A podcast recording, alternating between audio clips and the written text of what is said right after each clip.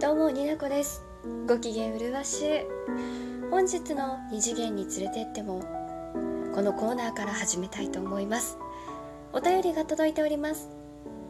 ニコのニコニコラジオよりニコさんからのお便りです。になこさん隣のトトロの隣のおばあちゃんのモノマネして。かしこまりました。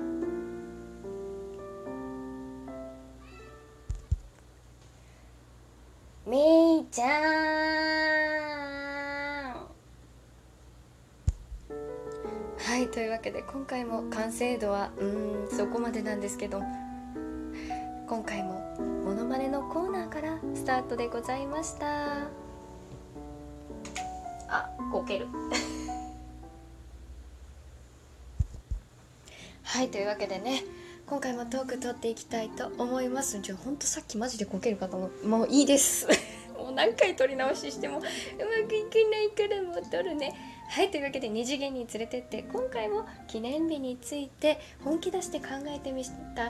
じゃあちょっと噛むじゃん。記念日について本気出して考えてみたシリーズ。皆さんが私がねトークを皆さんに投げてそれをアンサートークしてもらったトークを順番に私が本気で感想を言っていくよっていうそんなコーナー。うん、トークになっております。今回2回目ですね、えー、お三方について今回は、うん、ご感想トークです。ご感想トーク。はい。で最初ねあの言っておきたいとまとめておきたいんですが3つのポイントに絞って、えーと、とトークしております。1個目。好きなフレーズ。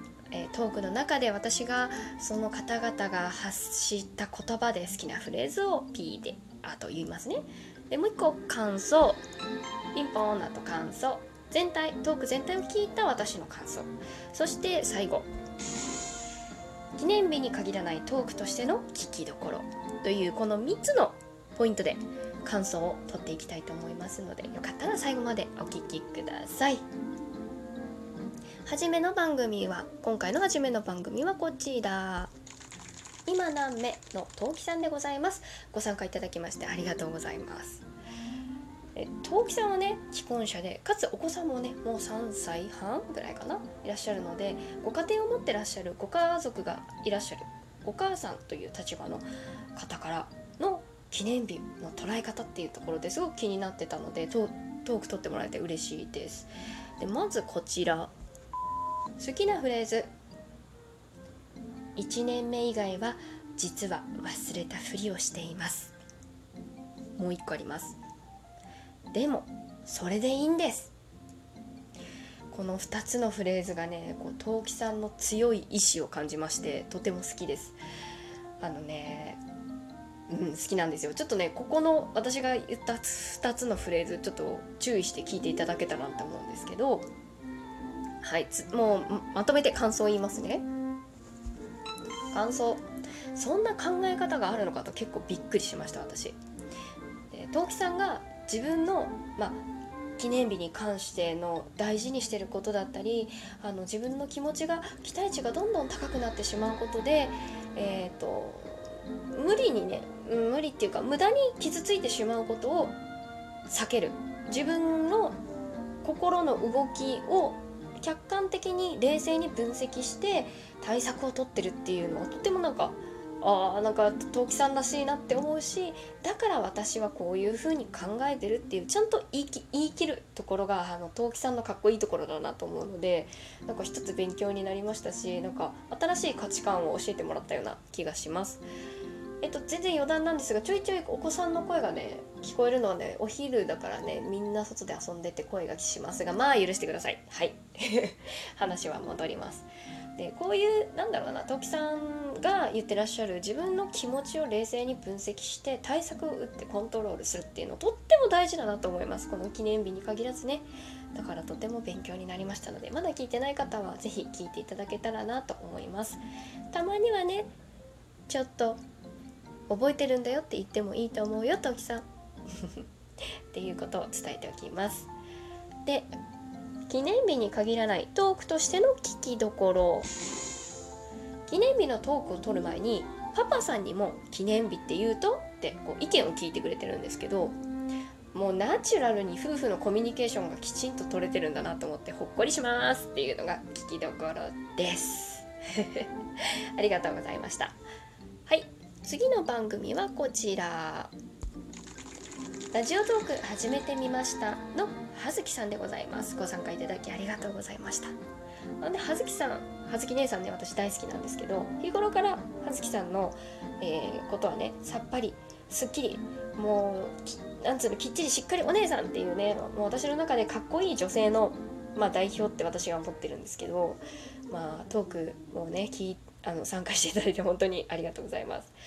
で葉月さんのトークの好きなフレーズいつ付き合いだしたとかそんなもん覚えようと思ったことない。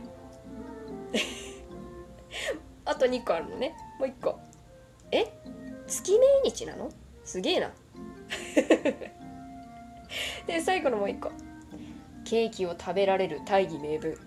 おなんだろう。めちゃくちゃこの3つ好きでめっちゃ笑うんですけどあの何回もここだけ切り取って聞きたいぐらい言い方がね好きっていうのもあるし葉月さんの葉月さんらしさが出てるっていうところかなと思います。で全体の感想ね。ピンポーン。葉月さんのさっぱりしているものの考え方とチョイスされる単語。語彙力に脱帽。そしてめちゃくちゃ私もう葉月さんのそういうところめちゃくちゃ好みなんですね。好きなんですよ。あのね記憶できないなら記録を残す指輪の刻印を確認するという技はぜひねメロクっぽい人にも伝えていただきたい技だと思うんですよ。ほんとね覚えられないならそれなりの記録に残すやり何なりすればいいって思うよっていうこのね対策をねちゃんと打ってるところが「先生!」ってなります。結婚されてご結婚されてて旦那さんとどういう、うん、なんか付き合い方だったりいろいろねご家族とのあると思うんですけどなんかちょいちょいねそういうのが他のトークでも聞かせてもらっててとても勉強になっております。かつなんかこう記念日についてもなんか個人個人が覚えやすいところと覚えにくいところってなんかそれぞれあるじゃないですか日付を覚えられるけどっていう人もいれば日付を覚えられない人とかなんかねあるんでその自分の苦手分野に応じて対策を打つっていう大事さっていうのを教えてもらいました。ありがとうございました。そして記念日とで記念日に限らないトークとしての聞きどころ。さっぱりしている葉月さんが旦那さんにピアスをおねだりしているところ影から見ていたい。ぜひ見たい。どんな風におねだりをお姉さんはするんだ可愛いんだろうなってちょっと思った。あと139回で夫さんとお出かけしたお話をしているんですけれども合わせて聞くととても葉月さんのあの恋愛観だったりなんだりをあの学べるんで 是非聞いていただけたらなと思います。ご参加いただきましてありがとうございます。はい。次の番組はこちら。多種多様的思想女子の勉強会ラジオ。略してタタラジのアンドロデオ風子さん。ご参加いただきありがとうございます。はいふーちゃんのね糖度高めとなっております。皆さんいいですか？ブラックコーヒー用意して。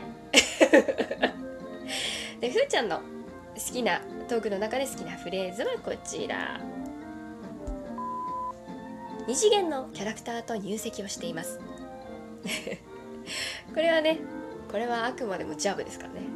あおーって思った。いや私も入籍はしたことないな2次元のキャラクターとと思って。今度そのそれについての詳しいトークを聞かせていただきたいなと思いました。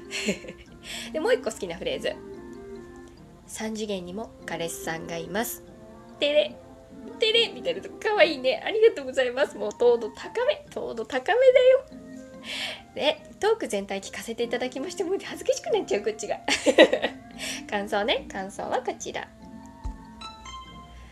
こんなにね詳細にあの日あの時あの場所なトークを聞かせてもらえるとは思っておりませんでした。ありがとうございました。そしてあの時風子さんが彼とお付き合いすることになるなんてなーって改めてこう人員ってするよ。もうほんと完全に私は親戚のおばちゃんとかあのお姉さんの立ち位置で聞いておりました。ありがとうございます。ブラックコーヒー2杯目用意して。